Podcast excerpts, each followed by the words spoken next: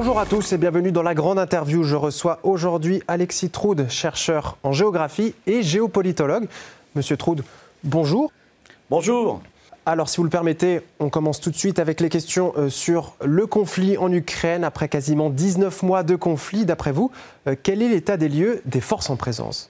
Écoutez, alors c'est une question très intéressante. Moi, je ne suis pas spécialiste en polémologie, mais euh, spécialiste en relations internationales. Ce qui est intéressant, alors les forces en présence sont, euh, euh, bon, certains spécialistes en parleront mieux que moi, mais sont finalement dans un match de, football à égalité, puisque finalement les troupes russes, en tant que géographe, je considère que les troupes russes ont accompli plus ou moins le programme fixé par le président Poutine euh, il y a deux ans, c'est-à-dire euh, maîtriser les terres euh, assurer la sécurité de la Crimée et surtout défendre les populations russes qui étaient jusque-là, depuis 2014, brimées hein, par les, les, forces de l'OTAN et surtout ukrainiennes. Côté ukrainien, il y a des avancées parfois sur le terrain, mais grâce à une aide massive, massive vraiment de, l'Occident, euh, qui historiquement est, à comparer, si vous voulez, avec l'aide euh, donnée par les États-Unis euh, à l'Europe lors de la Seconde Guerre mondiale. Et donc, malgré cette aide massive, le pouvoir ukrainien, qui n'est pas parvenu à ses fins, c'est-à-dire qui n'est pas parvenu à reconquérir les, terres ukrainiennes comme lui le voudrait. Ce que je voudrais rajouter, et ce qui est intéressant, c'est l'aspect vraiment international. C'est que euh, ce que nous, nous ne voyons pas en France, et surtout à partir euh, du début du conflit, c'était que ben, les Russes sont des joueurs d'échecs. Et là, on le voit très bien. C'est-à-dire qu'à long terme, eh bien, euh, la Russie a déjà gagné parce que, et on en voit les conséquences tous les jours, nous en France, explosion du prix de l'essence, euh, le gaz, ben, finalement un gaz américain qui ne vient pas parce qu'il ben, n'est pas important. Et donc c'est le gaz russe finalement qui arrive par bateau euh, GNL. Et puis, euh, très grande surprise pour les Français, beaucoup de, matières premières et de produits alimentaires eh bien, qui nous parviennent de la Russie. Et donc, si vous voulez, c'est ça, c'est cet aspect économique qui est très intéressant parce que ça nous montre que cette opération spéciale, en fait, a été euh, très bien pensée, à mon avis, et euh, surtout dans ses aspects économiques. Troisième point, à mon avis, de cette euh, crise ou guerre ukrainienne, selon ce qu'on en pense, hein, mais c'est l'aspect vraiment de politique internationale. Et là aussi, il y a des choses quand même assez intéressantes qui sont en train de se passer. Alors que l'Occident ne veut pas entendre parler de paix, et euh, au jour d'aujourd'hui n'a donné aucun signe de réconciliation, de tentative de négociation, ce qui est assez étonnant. Hein. Au bout de deux ans, par exemple, euh, on se souvient des, tentatives euh, de paix du pape lors de la Première Guerre mondiale ou lors de la Seconde Guerre mondiale de la part de certaines organisations. Là, aucun signe de tentative de paix de la part de l'Occident mais euh, ce qui n'empêche pas une sorte de reconfiguration de la carte mondiale, puisque, euh, on le voit très bien, la question des sanctions, par exemple, est assez intéressante. Alors que les sanctions en sont à leur 11e ou 12e euh, train, on voit bien qu'elles ne sont que le fait de l'Occident, et je dirais même un Occident fermé, c'est-à-dire l'Europe de l'Ouest, plus l'Amérique du Nord, euh, alors que partout ailleurs dans le monde, on n'a euh, pas un soutien à la Russie, mais on a une sorte d'identification. C'est-à-dire que les pays pauvres, je pense aux pays africains, je pense à certains pays asiatiques, je pense beaucoup, moi, aux pays latino-américains, les pays pauvres s'identifient finalement à Poutine et euh, à la Russie, et considèrent cette guerre comme une guerre des riches contre les pauvres, les riches surarmés, l'Occident qui soutient le pouvoir ukrainien, face à une Russie, elle, qui serait euh, représentante des pays les plus humbles en développement économique. Et donc cette carte-là, euh, le président Poutine a très bien su la jouer lors de ses très nombreuses visites dans des pays asiatiques ou africains. Et, c'est ce qui est très intéressant, c'est qu'on voit une reconfiguration totale. pour terminer, moi qui ai vécu plusieurs années au Niger, j'étais au départ très étonné par cet effet domino, hein, ce qu'on est en train de suivre depuis quelques mois, c'est-à-dire des présidents élus, mais par une minorité des gens, et quelques mois plus tard, un général qui se présente et qui va faire chuter le pouvoir. Alors au Niger, au Burkina Faso, euh, au Gabon, etc. Euh, c'est sûr que c'est lié à la, faiblesse euh, de la France, mais c'est lié aussi à, là encore, une identification de ces régimes putschistes à une sorte de Russie qui serait un peu le sauveur de ces peuples opprimés par, euh, par le néocolonialisme. Et donc, euh, euh, ce qui est intéressant dans l'aspect historique aussi, c'est que quand on regarde la carte, finalement, la Russie a très bien repris des alliances, et je pense c'est grâce à son ministre des Affaires étrangères, M. Lavrov, des alliances historiques qu'elle avait avec certains pays. Je pense à l'Égypte, au Soudan, la Syrie, euh, ce sont des pays qui étaient très liés à l'URSS dans les années 60-70 et qui, à nouveau, euh, sont très liés à la Russie actuelle. Et donc, euh, la guerre d'Ukraine, ce n'est pas une guerre seulement ukrainienne, c'est une guerre mondiale dans cet aspect-là, c'est-à-dire à la fois économique, politique et internationale. Alors vous avez dit euh, beaucoup de choses intéressantes sur lesquelles euh, je vais essayer de rebondir. Alors oui, bien sûr, c'est un, conflit avec des conséquences globales, euh, internationales, vous l'avez dit. on peut par exemple évoquer le cas de, l'accord céréalier duquel la Russie s'est retirée. Et du, coup, depuis Kiev peine à écouler ses céréales en passant par, par la voie terrestre, vu qu'elle n'a plus accès à la mer Noire et l'Ukraine porte plainte à l'OMC contre trois États euh, de l'Union européenne, la Pologne, la Slovaquie et la Hongrie. Est-ce que euh, sur, ce, sur, cette question, la solidarité européenne euh, atteint-elle en quelque sorte ses limites? Ah ben, Tout à fait. Moi, je, suis, bon, je ne suis pas devin, mais comme sur beaucoup de questions, hein, comme sur le Kosovo, par exemple, comme sur la question aussi des, des embargos pétroliers, il n'y a aucune unité européenne. Euh, la Hongrie, par exemple, a tout de suite dit que si ses intérêts euh, gaziers et pétroliers étaient touchés, eh bien, elle n'hésiterait pas à rentrer dans cette guerre. Donc, euh, en parlant de cet accord céréalier, vous avez très bien présenté, je ne vois pas d'unité européenne. il y avait un hier, pas plus tard qu'hier, dans un grand quotidien français, dont je dirais le nom, hein, un très bel article justement sur euh, les céréales russes et mondiales. Et finalement, le premier exportateur mondial est la Russie, euh, malgré les sanctions. Et viennent bien après les exportateurs traditionnels, qui étaient les États-Unis, le Canada ou l'Argentine. Et donc, dans ce cas de figure, on comprend mieux la nervosité finalement du pouvoir ukrainien parce qu'il se trouve un peu, sur le plan économique, euh, dépourvu complètement de ses moyens. Et donc, pour terminer, si vous voulez, c'est, moi je pense que, euh, là encore, hein, euh, en tout cas à moyen terme, la Russie joue très bien son jeu, puisque, en se retirant de l'accord, elle peut elle-même choisir ses alliés. Et que l'Union européenne soit d'accord ou pas, la Russie va continuer ces prochaines années à vraiment inonder des pays amis comme le Soudan, comme l'Éthiopie, comme l'Algérie, de son blé. Euh, je voudrais faire un rappel aux auditeurs. Elle est en train de faire exactement ce que faisaient les États-Unis au début des années 90, sous l'ère Yeltsin.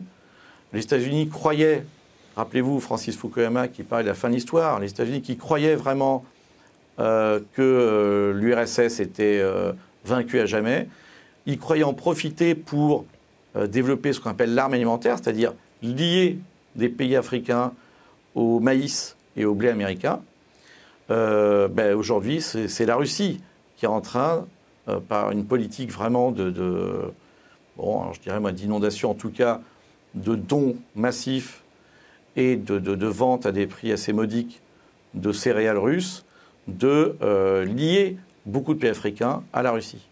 Mmh Alors, je vous cite, vous venez de, dire qu'il n'y a aucune unité européenne euh, sur le cas de, l'Ukraine, mais malgré tout, on a des, responsables comme euh, Ursula von der Leyen qui, alors peut-être c'est une unité, de façade, mais qui, euh, qui, brandit le flambeau de, de l'unité européenne avec l'assistance militaire, l'assistance financière à l'Ukraine. Mais qu'est-ce qu'il y a derrière véritablement? Je vous remercie de la question. Alors, moi, je vous répondrai euh, en deux temps. Euh, il faut savoir que l'Union européenne, c'est comme euh, l'Union soviétique. C'est-à-dire que ce sont des dirigeants qui n'ont pas été élus, qui ont été désignés. Et en matière de politique extérieure, il n'y a aucune politique extérieure commune.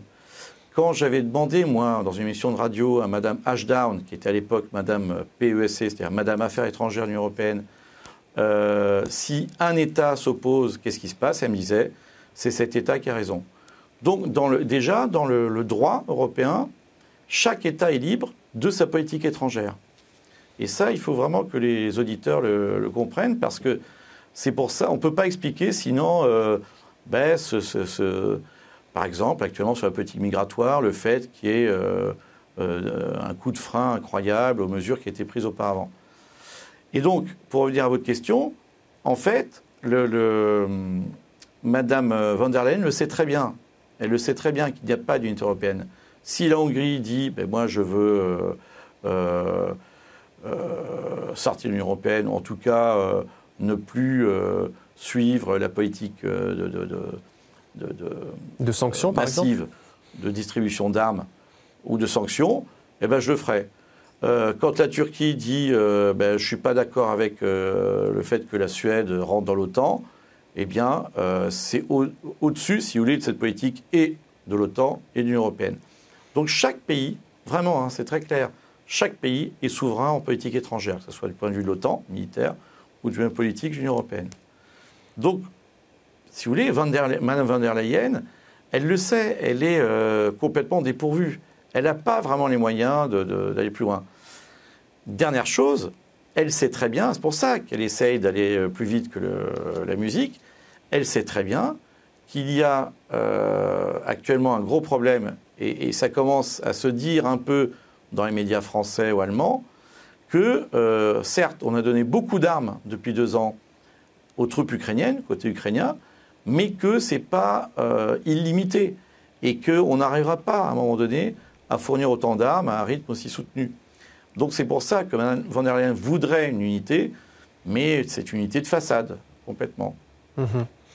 Alors j'aimerais revenir sur quelque chose que vous avez dit à propos de, euh, du manque de négociations pour la paix concernant euh, le conflit en Ukraine. Et à ce propos, on a entendu mhm. euh, à la tribune de l'ONU, lors de l'Assemblée générale, Volodymyr Zelensky appeler les dirigeants du monde à un mhm. sommet de la paix. Dans le même temps, il existe un décret qui empêche justement tout dialogue de paix avec euh, la Russie. Alors comment résoudre cette équation qui paraît euh, inextricable? Oh, ben, Comme à chaque fois, comme lors de la Première ou la Seconde Guerre mondiale, euh, cette paix ne se fera pas à l'ONU, hein, visiblement, par rapport à ce que vous venez de dire, mais elle se fera après des initiatives d'hommes d'État. Vous savez, dans l'histoire, c'est toujours un homme d'État qui est qui arrive à changer les choses. Hein. Euh, je pense à M. Erdogan.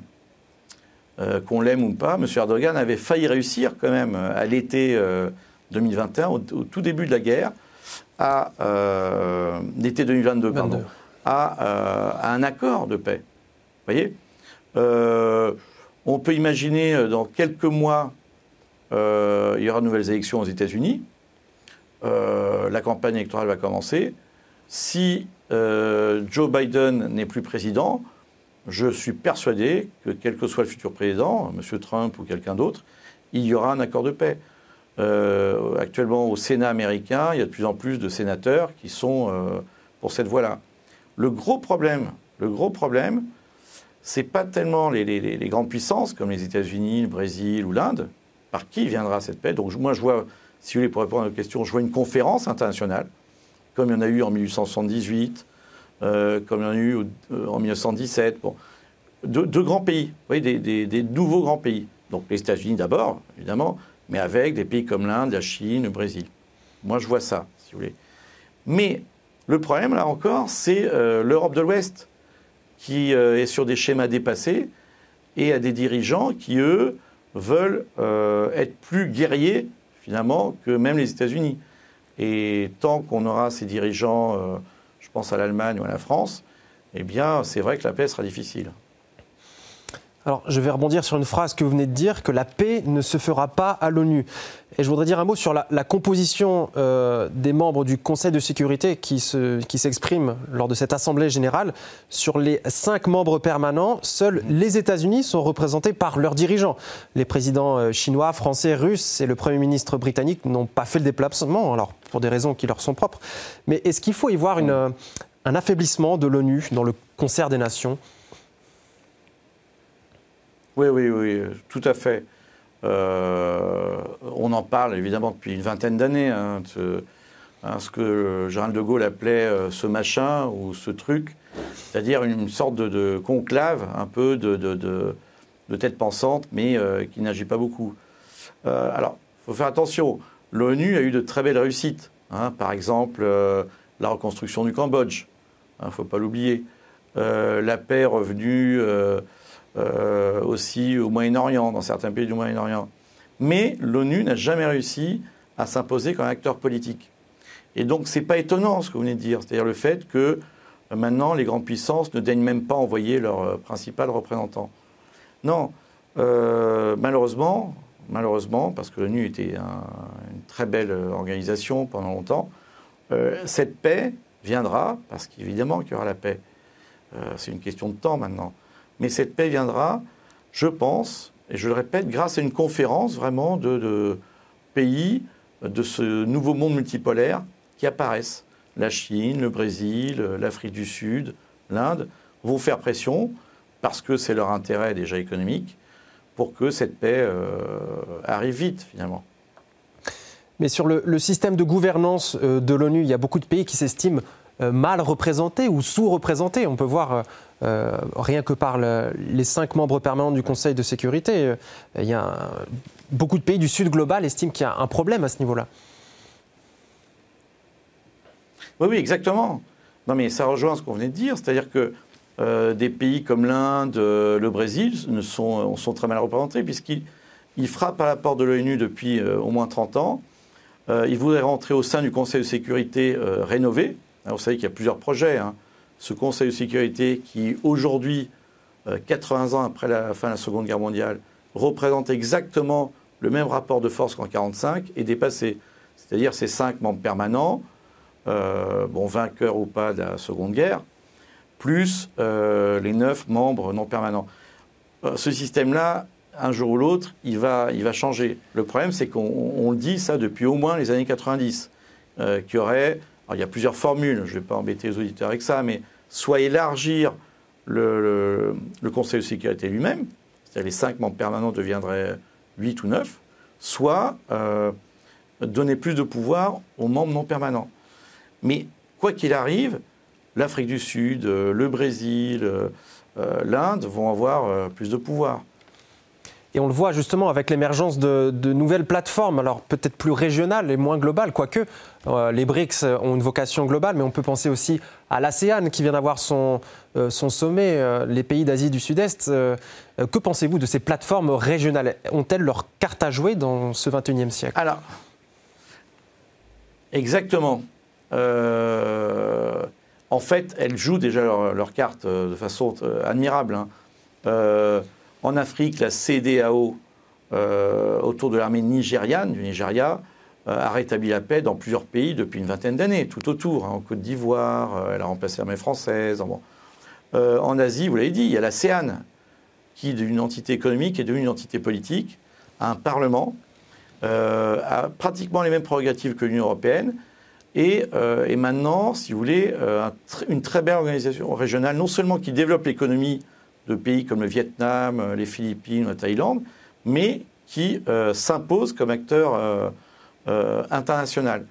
Alors, je ne vais pas tous les citer. En Amérique latine, il y en a énormément maintenant. Le CARICOM, l'ALENA, le Mercosur sont aussi de très belles organisations régionales qui, à mon avis, non seulement rééquilibrent le vide laissé par justement la faiblesse de l'ONU, je pense beaucoup à l'Amérique latine, mais aussi qui deviennent des acteurs internationaux. Alors la CDAO est une organisation régionale, le Mercosur a aussi une puissance régionale, mais, vous l'avez très bien dit, l'ASEAN peut jouer un rôle très important, par exemple, dans les prochaines années, dans les litiges entre l'Inde et la Chine. Hein. Euh, et à mon avis, il faut avoir une vision assez optimiste finalement des relations internationales. Euh, on peut très bien imaginer l'ASEAN qui, par sa pression politique de ses dirigeants, eh euh, empêche l'Inde et la Chine d'en découdre sur les litiges frontaliers qu'ils ont depuis des décennies. même, même, si vous voulez, au Moyen-Orient, le Moyen-Orient qui a été, euh, qui a subi quand même les foudres d'ingérence extérieure euh, depuis la fin de la Seconde Guerre mondiale, même le Moyen-Orient arrive maintenant, cas un cas, petit à petit, à se réorganiser. Donc, euh, il y a quand même un espoir autour, moi, je suis entièrement d'accord avec vous, de ces organisations régionales. Et sous l'impulsion de la Chine, on peut en parler du rôle de la Chine dans euh, cette pacification Moyen-Orient. Enfin, pacification, le mot est peut-être un peu important, mais déjà, le fait d'avoir euh, réussi à faire s'asseoir autour d'une même table l'Iran et l'Arabie Saoudite, c'est une performance à, souligner. Oui, oui. La Chine, de toute façon, est sur une position vraiment contraire de l'Europe de l'Ouest, non belliciste. la Chine a eu mille occasions ces dernières années de déclarer la guerre euh, à la Russie, par exemple, euh, sur euh, la frontière ou sur certaines îles, au Vietnam, sur les îles Spratly. Elle ne l'a pas fait. Pourquoi? Parce que elle a subi les affres de la guerre. Elle sait ce que c'est que la guerre. contrairement à l'Europe de l'Est qui semble avoir oublié. Guerre d'exploitation au XIXe siècle, guerre civile pendant 40 ans. bon. Et donc, quels que soient les dirigeants chinois, que ce soit les dirigeants actuels ou futur, peut-être d'autres obédiences, il est évident que la Chine euh, essaiera, ne, déclarera jamais la guerre. Deuxième point, euh, la Chine euh, est un acteur politique de premier plan, bien plus qu'économique, parce que quand vous regardez la carte, là aussi, de l'Asie du Sud-Est, elle arrive vraiment, et il ne faut pas avoir peur du mot, à pacifier toute la région. ses relations avec le Japon sont très forte et très belle, malgré une histoire euh, lourde entre les deux pays. Ses relations avec le Vietnam, euh, les Philippines ou d'autres pays sont aussi euh, très fortes. Alors, dernier point, vous l'avez dit, la Chine arrive à maintenant jouer un rôle, par exemple, au Moyen-Orient. la question pour elle, c'est est-ce qu'elle aura les moyens de freiner son expansion? Euh, moi, j'ai vu comment la Chine euh, développe ses moyens économiques en Europe de l'Est, en ex-Yougoslavie, où elle a repris vraiment euh, les routes, les voies de chemin de fer qui avaient été laissées à l'abandon par, par, les autres. elle le fait de façon admirable aussi en Afrique de l'Ouest, sauf que, à un moment donné, se posera la question de est-ce que les opinions locales, jusqu'à quel point accepteront-elles que des entreprises chinoises euh, exploitent leur, euh, leurs terres, leur, euh, leur sous-sol, etc. Donc c'est ça la question pour la Chine, beaucoup plus que politique. C'est une question économique. comment adapter son expansion économique à, un monde nouveau qui, qui refuse finalement le, le, néocolonialisme mhm. Alors, vous parlez de néocolonialisme, j'aimerais rebondir sur ce que vous avez dit par rapport à la, à la CDAO et son rôle en Afrique occidentale. Euh, donc, mhm. qui a eu euh, des, comment dire, des, euh, des, résultats positifs. Par contre, elle tente de jouer un rôle dans, dans, le, dans la situation au Niger, mais ne parvient pas forcément à, à, remplir cet objectif. Qu'est-ce, qu'est-ce que vous pensez du rôle de la CDAO dans la crise nigérienne actuelle? Alors, ça me rappelle, dans les années 90, le, conflit régional qu'il y avait autour du Soudan. Mhm. C'est-à-dire qu'il y avait un, nombre d'acteurs tellement important, régionalement, euh, l'Ouganda, le Rwanda, et internationalement, hein, les ingérences américaines, chinoises ou autres, que finalement, euh, il a fallu beaucoup plus de temps qu'il aurait fallu pour établir la paix. Là, c'est le même cas de figure. Le Niger, moi j'ai eu euh, la chance d'y vivre pendant deux ans, je connais très bien, j'ai vécu auprès de la mine d'Aguelal, qui est la principale mine d'uranium qui, qui, contribue à la puissance nucléaire française. le Niger, c'est quand même ce pays, un des pays les plus pauvres du monde, mais qui est entièrement sous les appétits de la Chine, maintenant de la Russie, qui font face à la présence française. Donc déjà, il y a ce jeu entre trois grandes puissances. Et en dessous, depuis quelques mois, eh bien, vous avez vu, il y a une union qui a été euh, constituée il y a quelques semaines entre les, putschistes nigériens, maliens et burkinabés, euh, qui veut peut-être contrebalancer la CDAO. À mon avis, la CDAO, pour les Nigériens, est vue comme une entité un peu trop euh, anglo-saxonne, anglophone, puisque le Nigeria est anglophone. Et donc, les, trois dirigeants, les trois militaires, burkinabés, maliens et nigériens, dont deux ont été entièrement formés euh, dans les écoles militaires françaises, vous voyez, c'est l'aspect culturel qui les empêche peut-être d'accepter la CDAO. Mais euh, c'est un jeu assez intéressant qui est en train de se faire du point de vue géopolitique, malheureusement, pour les populations. C'est vrai qu'elles souffrent. Mais pour résumer, vous avez compris, euh, ingérence extérieure très forte. Hein, euh, la France qui est présente depuis 70 ans, et maintenant depuis quelques années la Chine, euh, la Russie et, j'allais oublier, les États-Unis avec l'aide contre le terrorisme. Et au niveau régional, deux entités maintenant. la toute nouvelle entité Mali, Niger, Burkinabé et la CDAO. Donc, on est dans le moment le plus critique. ça ne veut pas dire que ça va déboucher sur des guerres, mais ça veut dire que un, euh, les grandes puissances ne peuvent plus faire ce qu'elles euh, faisaient jusqu'à maintenant. Et donc, euh, c'est bon signe. Ça veut dire qu'il y a un retour vers la souveraineté. Hein, ce mot qu'on avait oublié, qui était mal vu même en France, ben, souveraineté du Niger, du Mali. Mhm.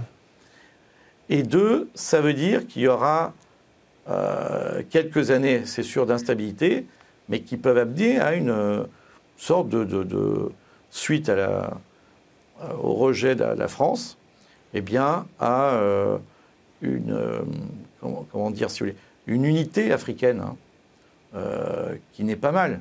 Hein, on se mhm. souvient du, panafricanisme, qui est une très belle idée. Kadhafi, qui avait créé l'Union africaine et qui a vécu peu longtemps. moi, je trouve que ça serait bien qu'il y ait une unité africaine, même régionale, ne serait-ce que là entre le Mali et le Tchad, par exemple. Vous voyez? Très bien. Euh, une, dernière, encore une question sur, le, sur l'Europe et sur la pression migratoire. Euh, on a l'exemple de l'île de Lampedusa qui est ah submergée euh, de migrants. encore une fois, on a un manque de solidarité européenne. On, on, en a déjà parlé, mais là, au niveau de la migration, on a entendu Berlin ah ben. refuser d'accueillir de nouveaux migrants, Paris lui emboîter le pas. Est-ce que c'est un nouvel exemple de ce manque de solidarité? Tout à fait, Antoine, vous avez entièrement raison. Euh, rappelez-vous du temps de Sarkozy, quand euh, malheureusement euh, l'Italie et la France se jetaient la balle, hein, entre guillemets, c'est-à-dire se renvoyaient les migrants, comme dans un jeu de ping-pong. Là, c'est exactement ce qui va se passer d'ici quelques semaines. L'Italie va tout faire pour que ces migrants ben, prennent le train, en leur offrant des billets de train, pour qu'ils partent, notamment en France ou en Angleterre. Et la France, qu'est-ce qu'elle va faire? Elle va envoyer les CRS, donc la police euh, euh, française, à la frontière avec l'Italie. Tout ça pourquoi? Parce que vous le savez bien, et les auditeurs doivent bien le comprendre, l'Union européenne est une entité politique sur ses frontières extérieures. Donc, ce qui veut dire que l'Italie estime que dès qu'un migrant, même sans papier, met les pieds sur une terre italienne, ben, il est dans l'Union européenne, donc il peut aller partout dans l'Union européenne c'est les principes de liberté de circulation. Alors que des pays comme la France ou l'Allemagne considèrent que chaque pays européen, selon le principe de souveraineté euh, de sa politique extérieure, dont on parlait tout à l'heure, doit euh, s'occuper de ses propres migrants. Donc là, il y a vraiment des contradictions énormes entre des pays comme l'Italie et la Grèce, qui souffrent beaucoup de l'arrivée euh, de ces migrants, et de pays comme la France et l'Allemagne, qui euh, voient leurs propres intérêts avant de voir les intérêts européens. S'ajoute à ça, ne l'oublions pas, que, euh, en fait, pourquoi est-ce qu'il y a autant de migrants qui sont arrivés à Lampedusa? C'est parce que l'Union européenne, un peu désemparée et toujours désunie, Euh, Frontex, finalement, ne marchait pas. Frontex avait le fait de créer une sorte de mur autour d'Europe. Et donc avait délégué au Maroc et à la Tunisie le soin que sa police, que leur police, repousse les pauvres Maliens, Mauritaniens. Or, il y a pas moins de deux semaines, mais ça, dans la presse, personne n'en a parlé, le président tunisien, furieux, n'a pas accepté euh, l'accord qui lui avait été imposé par euh, les pays européens. Et donc, à mon avis, c'est lié à ça. Je ne dis pas que le président tunisien fait exprès, mais en tout cas, je pense que le président tunisien euh, ne veut plus porter le chapeau tout seul, c'est-à-dire ne veut plus, ne peut plus peut-être, n'a plus les moyens, sa police n'a plus les moyens de, gérer quand même des, dizaines de milliers de migrants chaque mois, et donc désemparé à laisser ces gens venir sur Lampedusa qui n'est qu'à 100, 120 km en mer des côtes tunisiennes. Monsieur Troud, merci d'avoir répondu à ma question. J'ai l'impression qu'on aurait pu parler encore des heures. Merci à vous, encore une fois. Et merci à vous d'avoir suivi cette interview.